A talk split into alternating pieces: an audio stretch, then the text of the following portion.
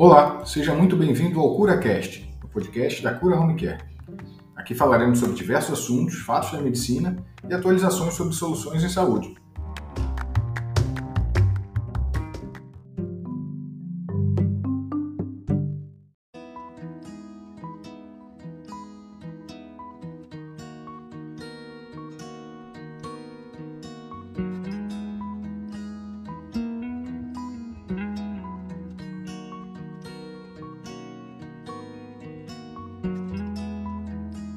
4 Vila Julieta, em frente ao Colégio Dom Bosco. Telefone WhatsApp 2109-3036. Cura Home Care. Porque cuidar faz bem. Bom dia, Léo. Bom dia, Léo. Tudo bem? Bom dia, Carlos. Bom dia, Naná. Bom dia, ouvintes. Bom dia quem nos assiste pela ao vivo, pela live ao vivo, uhum. na, na rede social da Cura Home Care e também no Doutor Fisiologia, através do da nossa parceira e convidada Isabelle. Muito bom. Eu já vou dar uma adiantada aqui só no, só no, no, no nosso tema para a galera que está chegando agora. Beleza. A gente está fazendo uma série de episódios em comemoração aos 10 anos da Cura Home Care e a gente está falando de um, de um modo geral. O nosso primeiro foi sobre filosofia, que a gente às vezes ficou assim, gente, mas o que, que tem a ver filosofia né, com saúde? E a gente viu, percebeu que tem tudo a ver, né, Léo? Exatamente. A gente, a gente preparou esse, esse projeto de 48 episódios e em blocos de quatro episódios com temas é, específicos. Nesse primeiro tema é o autoconhecimento. Uhum. Começamos com a filosofia porque é a origem do pensamento e tudo na nossa vida começa com o pensamento. Hoje a gente tem a Isabelle Rodrigues dos Santos. Ela é graduada em medicina veterinária, mas ela é mestre e doutora em fisiologia humana pela USP de Ribeirão Preto. Uhum. Além disso, é cofundadora do Doutor Fisiologia, uma startup de conteúdo baseado uhum. em, em, em, em, ciência, em negócios de saúde e também é pesquisadora e professora. É, uhum. E hoje a gente vai falar sobre o corpo humano, a fisiologia em si do corpo humano. E a Isabelle está aqui conosco. O que, que é a fisiologia? Então, passaremos sobre os sentidos, sobre a evolução, quando a gente nasce, os desafios de cada etapa dessa, desse, desse processo de evolução até a nossa morte os limites que acontecem, as transformações que acontecem no corpo do homem, da mulher. E a Isabelle está aqui para nos direcionar de maneira muito concreta esse, esse caminho. Muito bom, com essa abertura perfeita, cirúrgica, vamos dar bom dia. Bom dia, Isabelle. Bom dia, pessoal. Bom, bom dia. dia, seja bem-vinda na pegada. Muito obrigada, Naná. Muito obrigada, Carlos e Léo, também pelo convite. Bom, Léo, vou te deixar à vontade para a gente fazer nesse bate-papo. E aí eu e Rochinha a gente vai ficar aqui intermediando. Tá ótimo. Mas fica à vontade você com a Isabela. Isabelle, é, eu basicamente dei a introdução e você, por favor, pode elaborar mais sobre o tema e fique à vontade. Muito obrigada, Léo. Bom, é sempre um prazer falar um pouquinho sobre fisiologia, ainda mais numa série sobre autoconhecimento, né? E no nosso tema de hoje sobre corpo humano. E o que eu busco trazer hoje para vocês, é, eu quero falar que vai ser do princípio, do início ali ao fim, né? Como você comentou muito bem. Mas também quero deixar em aberto caso venha alguma pergunta, alguma dúvida, curiosidade, tá bom? Podem me interromper a qualquer momento. Ok. Ah, Mas de, de modo geral, né, quando a gente pensa em fisiologia, eu não sei se é de conhecimento de todo mundo, mas fisiologia é a ciência que estuda os órgãos e sistemas, o pleno funcionamento deles, né? E em casos de quando há alguma alteração, alguma doença, e entra a patologia, que é outro ramo aí das ciências. Então a fisiologia ela estuda o corpo, o organismo no seu estado pleno, como ele funciona, como ele interage com o ambiente. E por isso que eu acredito muito que falar sobre autoconhecimento é também falar sobre o funcionamento do corpo humano, né? E a gente começa um pouco sobre esse papo falando dos cinco sentidos que a gente tem, que são o tato, o olfato, visão, audição, paladar. Todos eles, apesar da gente sempre citar e ver aí falando de forma separada sobre cada um deles, eles compõem o que nós somos, compõem um sistema todo. E muitas vezes um faz parte da modulação do outro, né? Então, por exemplo, a visão por si só não age sozinha, precisa de um órgão muito especial aí que nós temos, que é o cérebro, para fazer a interpretação das imagens. Ao mesmo tempo, o tato, o olfato, o paladar, a audição, todos eles compreendem um sistema em comum, que é o funcionamento do nosso sistema nervoso central, como o cérebro. E por que que isso é importante, né? Trazendo essa abertura. Porque os cinco sentidos, eles até hoje são os que medeiam aí todos os nossos comportamentos, as nossas memórias, as construções de memórias. E isso a gente tem desde um aspecto primitivo, né? E aí eu falo agora na trajetória da história evolutiva do ser humano. Quando a gente olha os achados históricos a respeito sobre os nossos antepassados e tudo mais, o que a gente tem mesmo são basicamente lutas por sobrevivência, né? Lutas por garantir a, a, a, o processo fisiológico deles, que era se alimentar, caçar, pescar, e, enfim. E esse processo leva a adaptações fisiológicas, né? Exatamente, Léo. Todo esse processo entra num ramo que a gente chama de consolidação da, de aprendizagem né? Uhum. e de memória. Uhum. E isso que é o importante, porque vai passando também para a evolução, né? para os descendentes deles e tudo mais.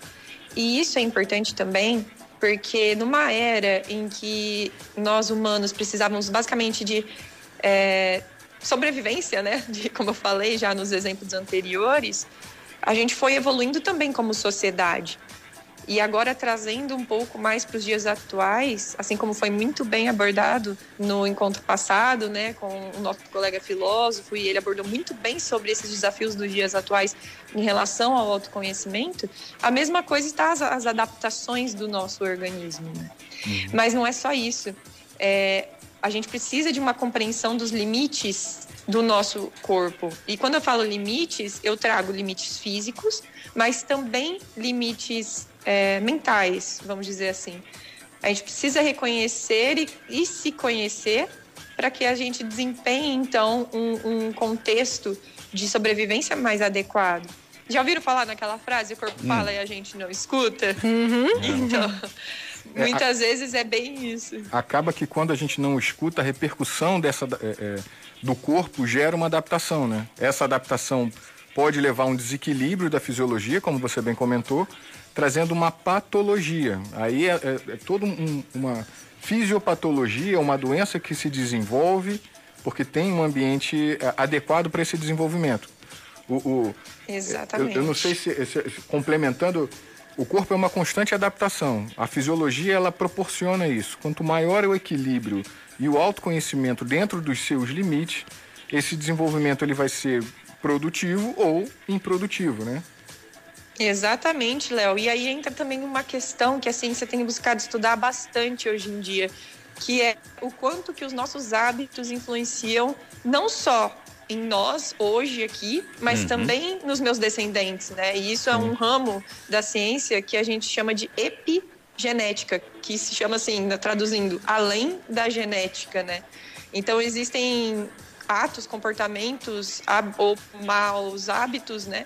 Que eu posso desempenhar hoje, como por exemplo, muita ingestão alcoólica, fumo, exposição a, a algum tipo de, de agente tóxico, fast enfim, food, né? isso pode é, hum. é, fast food, é, é. que isso pode ser levado ali para os nossos descendentes, né? E, ou seja, olha aí a nossa responsabilidade de se autoconhecer, de se autocuidar, eu falaria mais também, né? Não só para nós mesmos, mas também como para quem vai vir ali oriundo de nós, né?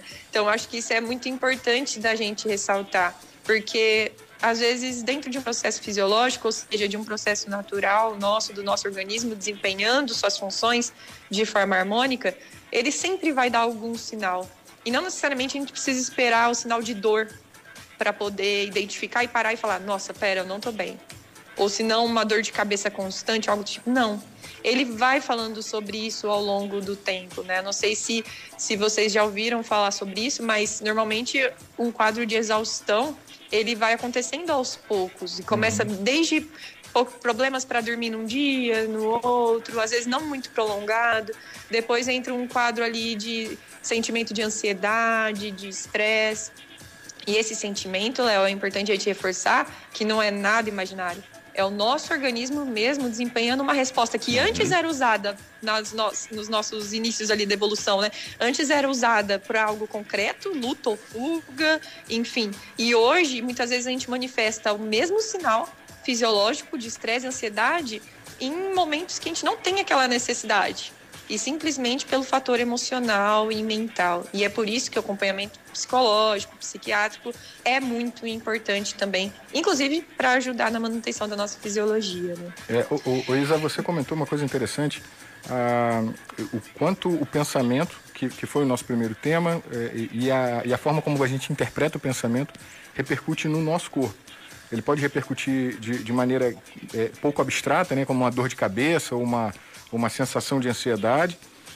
Sim. E pode repercutir numa uma questão mais física, né? Pô, eu tô, eu tô com uma cãibra, eu tô com eu tô com olheira, eu não consigo levantar mais isso, não consigo caminhar, tá, falta respiração. É, é, é muito, muito interessante o que você acabou de comentar. Exatamente, Léo, porque são, é, se a gente pensar em nosso corpo como um todo, que ele funciona dessa forma, né? Uhum. Não é ali é, o coração, o cérebro, é. o intestino, é um o sistema estômago, fechado, não. né? É. Exatamente. E toda a influência que acontece em um órgão nosso, e pode prover mesmo desde um hábito de um pensamento ou de um trauma mesmo, algo do tipo, já modula todo o funcionamento do nosso organismo. Que é um exemplo disso? Uhum. O estresse pós-traumático, né? É, teve um boom de estresse uhum. pós-traumático depois da Primeira e Segunda Guerra, onde os soldados que iam para a guerra, eles retornavam em suas casas e tinham pesadelos constantes, acordavam assustados, mas isso uhum. era, era o, o menor dos problemas. Eles começavam a apresentar alterações de secreção de um hormônio que é muito importante para o funcionamento do nosso organismo em situações de estresse, mas também para a manutenção dele, que é o cortisol. Não sei se já ouviram falar, mas o cortisol é um hormônio que participa muito bem desse processo, né? E aí esses soldados, eles tinham um nível constante de cortisol muito alto. Então, ou seja, é como se o corpo deles estivesse constantemente em alerta, sem precisar estar mas por conta de uma situação traumática que eles viveram durante a guerra, necessidade mesmo daquele momento, mas que se consolidou. Isso, né? é. Exatamente, que uhum. se consolidou, né? Olha só como é interessante. E trazendo nesse aspecto de exemplos desses processos que podem influenciar no nosso organismo também, a gente tem algumas fases da vida, como por exemplo a puberdade, as mulheres que sofrem de TPM sabem muito bem do que eu estou falando, e também no final da vida reprodutiva, que a gente chama de perimenopausa, que é a transição da vida reprodutiva para não reprodutiva, que é realmente quando aparece a maior parte daqueles sintomas de estresse, ansiedade, depressão, ou seja, são períodos críticos, né? São períodos críticos. Por quê? Na puberdade, a gente olha os adolescentes, é quando começa a ter mudanças de comportamento e tudo mais, tem muito a ver, sim, com as flutuações hormonais que eles passam durante esse período, né? Porque os hormônios, quando a gente fala específico da reprodução, para exemplificar aqui, eles não atuam simplesmente para o bom funcionamento da reprodução, nas mulheres a ovulação, no homem a capacidade reprodutiva, não é só isso. Esses mesmos hormônios também podem atuar em nosso cérebro, melhorando situações de ansiedade ou não, dependendo do seu nível, da sua flutuação. Então, olha como é um sistema, né, Léo? É. é tudo integrado mesmo. É, é um sistema fechado mesmo. Exatamente. Então, por isso que se autoconhecer nesse sentido é importante porque a partir do momento que a gente começa a identificar algum sinal de alerta no meu organismo de forma é, precoce, vamos dizer assim, de forma é, preventiva ali, isso é importante, porque a gente também consegue voltar à consciência, vamos dizer assim, e se modular para não passar por uma situação como de ansiedade constante. Não é fácil a partir do momento que isso já está consolidado. De fato, não é fácil. Uhum. Precisa de um acompanhamento, de um trabalho em cima, mas não é não é irreversível, sabe? Então, do mesmo jeito que o nosso organismo se adaptou a viver num mundo corrido, é, enfim, que muitas vezes eu olho mais para fora do que para dentro, não respeito os sinais que meu corpo dá, simplesmente o sinal de fome que uhum. o estômago faz uhum. ali de se mover, é um sinal de alerta para nós, né? Então, se a gente passa a, a burlar isso, essa interpretação, com certeza, num espaço médio e longo ali de tempo, às vezes até curto, a gente vai sentir isso e a gente não precisa esperar estar tá debilitado, né, para perceber esses sinais. Eu ia entrar nesse assunto. É, a gente não pode esperar que falte a saúde para buscar a saúde. Sim, né? é verdade. É. Exatamente, exatamente. E é por isso que o autocuidado é importante também. Por quê? É, hoje em dia, vários estudos já avaliam mesmo a, os bons efeitos da meditação, de controle da respiração, tudo assim, pensando agora nesse aspecto, né? Uhum. É, como benéfico mesmo para controle de diversos sinais é, de alterações de humor e que, consequentemente, vão levar a alterações físicas, né? E isso é importante porque, olha só, vamos fazer uma analogia. Numa situação de medo, que a gente passa por um susto, qual é a primeira coisa que acontece com o nosso corpo? Um ataque cardíaco, um uhum. gelo assim na espinha, é o nosso corpo reagindo de uma memória que ele tem ali, vamos dizer, primitiva, de que se houve um barulho, houve um susto, eu preciso estar alerta para correr ou lutar. Uhum. Né? Então, ou seja, é um, é um momento desse. Uhum. Quando a gente vai fazer, algumas pessoas têm muito esse, essa questão, né? Se comunicar em público, ou para uma prova, ou até mesmo para fazer um exame de rotina, às vezes já fica ansioso porque vai tirar o sangue, enfim, algo do tipo que gere um processo de ansiedade, os sinais são muito parecidos. É. Né? Um ataque cardíaco, a respiração ofegante, como se o corpo tivesse assim, no meio de um monte de leões. Né? É, a respiração ela, dá... é uma repercussão é. muito, muito clara, né? A pessoa pode até estar tá se muito. mantendo, mas a, a respiração ela começa aumentar o padrão. A questão uma frequência você, maior, uma né? Uma frequência maior. Você falou do, da síndrome Exatamente. do jaleco branco, que tem muita tem muito no, no, na área de é. saúde, né? Muito, muito, muito mesmo, Léo. E isso é muito interessante porque a gente precisa ter essa consciência é, de que, óbvio, não é. Quando você já está dentro disso, é difícil você reverter. Mas técnicas de respiração auxiliam. Por quê? Você vai mudando sua velocidade de respiração, intensidade de respiração, você está mudando o, o, perfil de oxigenação do seu corpo, que naturalmente está mudando a temperatura do seu corpo, está aquecendo um pouquinho mais, está equilibrando novamente, e aí você vai deixando de sentir aquele, aquela sensação de medo, ansiedade. Porque quanto mais a gente sente, mais percebe que a gente está ansioso, mais a gente fica, né? É, é natural fica, isso, é. porque a gente vai dando aquela é, a gente vai dando aquela agonia do tipo, nossa, eu não tô conseguindo respirar, minha mão tá gelada. Nossa, então pera, vamos parar, vamos olhar para dentro. Aquela situação muitas vezes é inevitável que a gente vai ter que passar, como assim do jaleco branco, né? Tem que fazer meu exame preventivo, tem que ir lá ver, fazer exame, não tem jeito mas vamos ver o que, que eu posso fazer para minimizar essa sensação e isso, de repente, não uhum. se tornar algo corriqueiro, que essa é a grande questão. É, eu não sei se vocês têm acompanhado, mas, a, é, inclusive, alterações de humor assim graves, como a gente tem burnout, né, hoje em dia, ela enquadrou também como um, um, um novo CID ali que a gente tem uhum, presente, uhum. né, a Organização de Saúde também enquadrou isso, porque ele é realmente debilitante porque no, no estado de, de constante de atenção, de alerta, de estresse, não só físico, mas também estresse emocional, o corpo paralisa. Então, acho que esse é o maior exemplo de que, sim, de fato, o mental e o físico andam juntos. E eles precisam ser olhados juntos também. É verdade. É como e, um sinal. E você conseguindo dominar e... aí a parte mental, você consegue dominar também a parte física, doutora? Seria isso?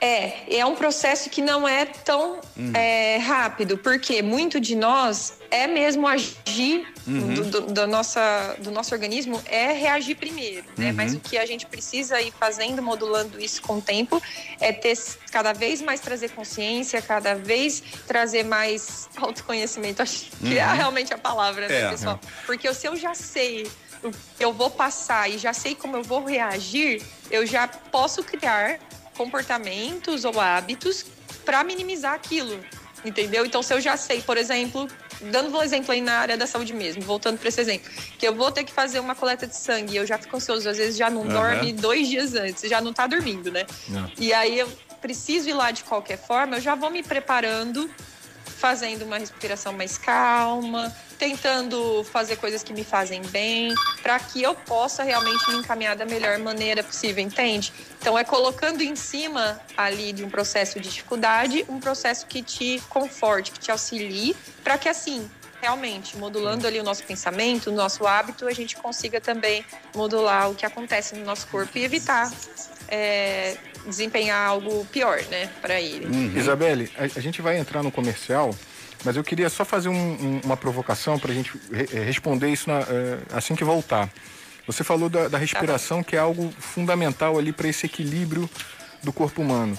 E eu queria que você falasse um pouquinho do, do, da ingesta hídrica, do quão importante é beber água dentro de todo esse processo. Ok? Beleza, tranquilo, a gente comenta assim. Fechado. Pois é, 11 e 27 daqui a pouquinho a gente volta aqui no Na Pegada, tá?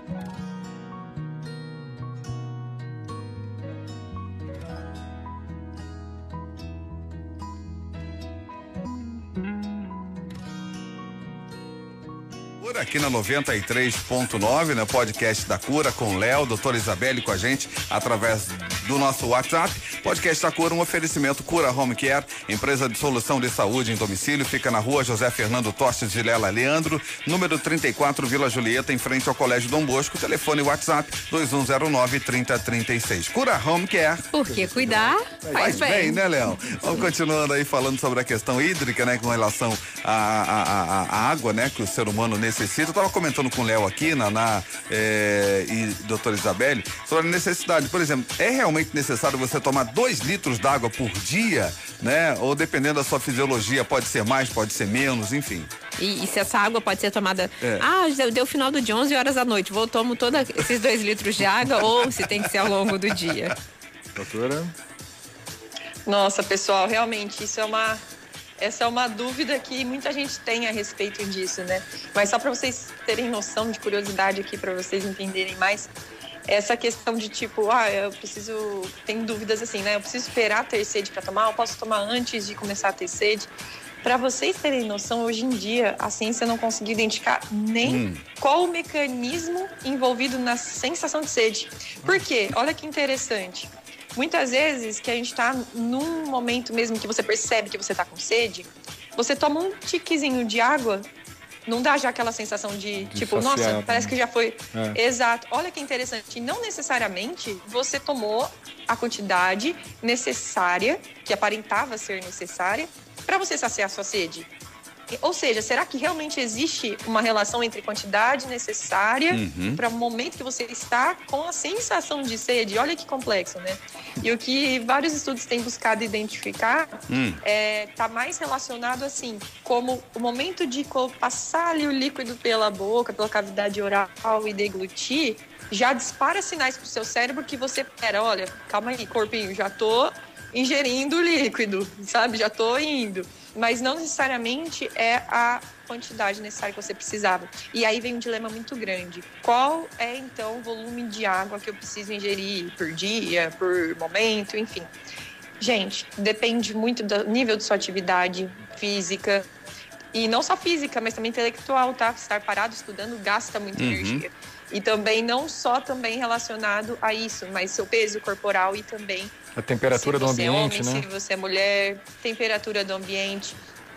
De curiosidade também aqui eu trago para vocês, é, as mulheres elas apresentam uma porcentagem total de água maior no seu próprio organismo já, maior do que os homens. Isso já é natural. E conforme a idade, conforme o envelhecimento uhum. nosso, tanto as mulheres quanto os homens tem mais facilidade de apresentar um processo de desidratação. E por quê? Porque já é um processo natural do organismo de perda de capacidade hídrica, uhum. né? Então, ou seja, olha como isso a gente não pode padronizar algo desse tipo, né?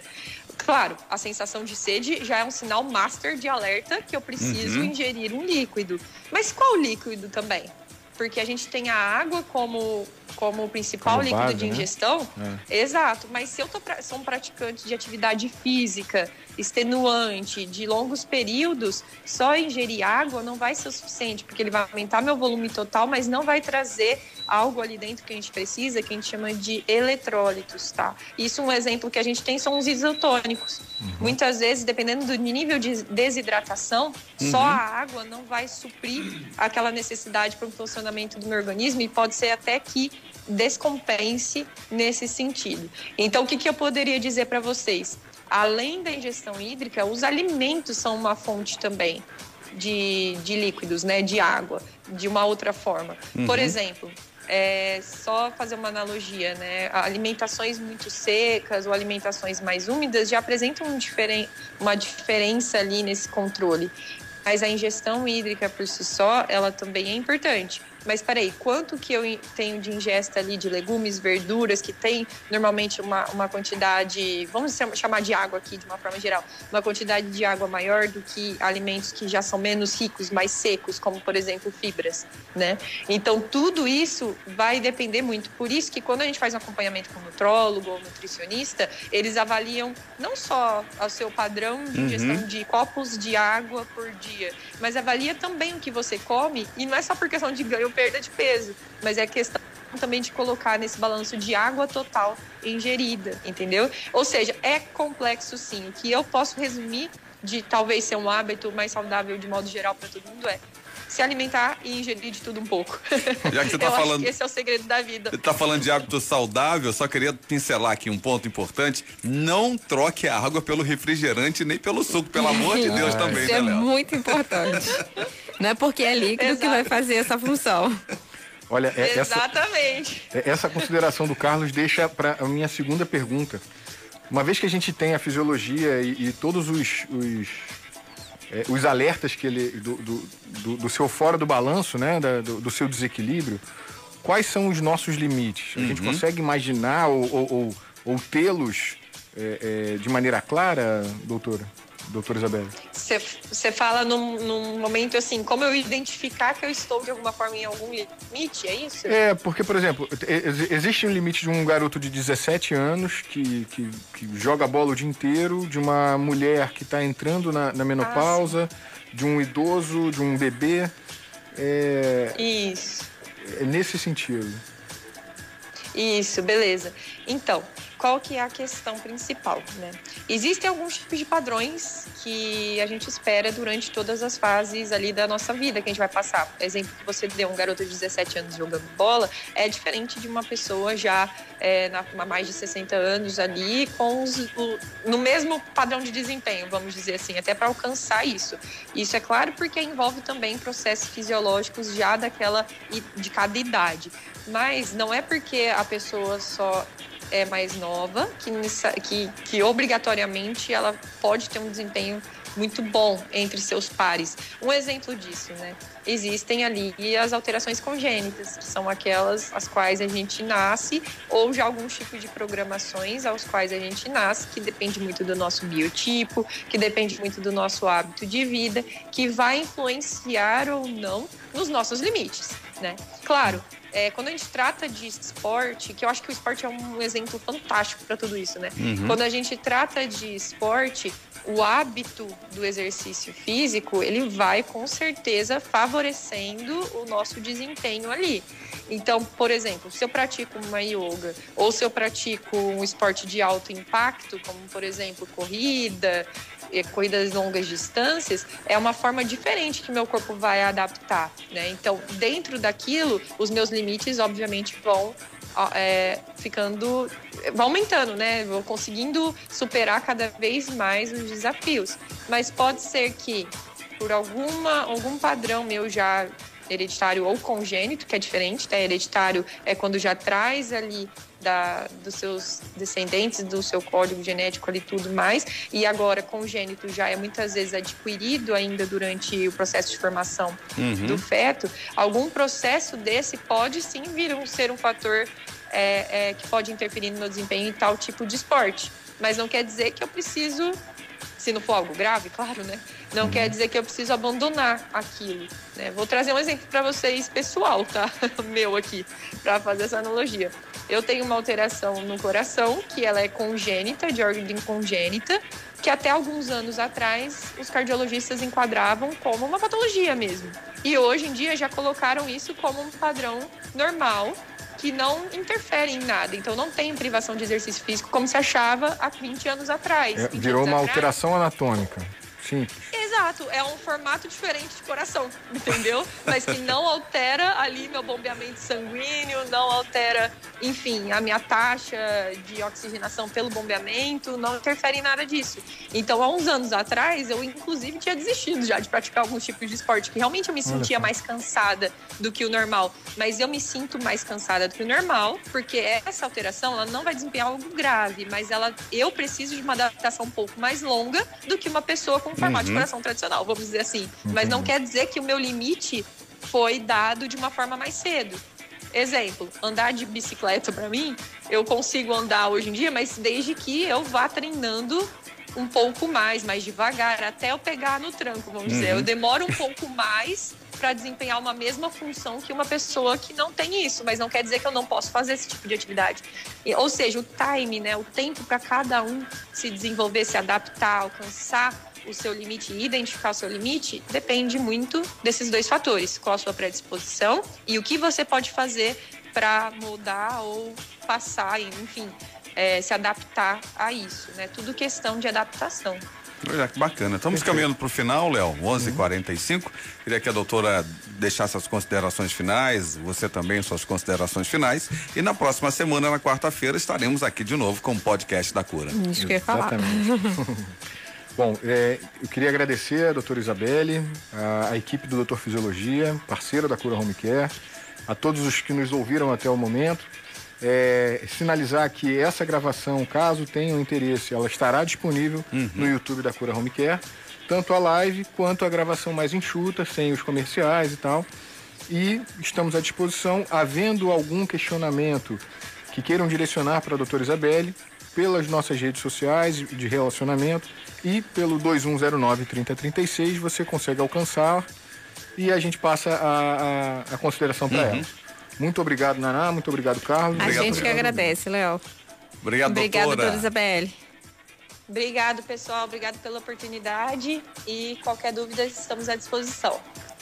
Tá certo, bom dia. Bom, gente, podcast da Cura aqui na 93.9, o Lance Cura Home Care, empresa de solução de saúde em domicílio, fica na rua José Fernando Tostes Vilela Leandro, número 34, Vila Julieta, em frente ao Colégio Dom Bosco. Lá na telefone e WhatsApp 2109 3036. Cura Home Care. Porque cuidar faz bem. Obrigado, Léo. Um abraço para você, um bom dia. Até semana que vem.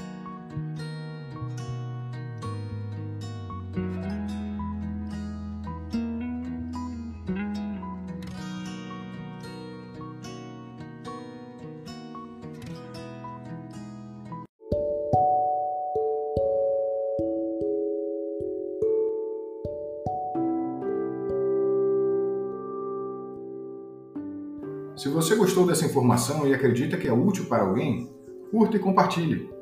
Cura Home Care, porque cuidar faz bem.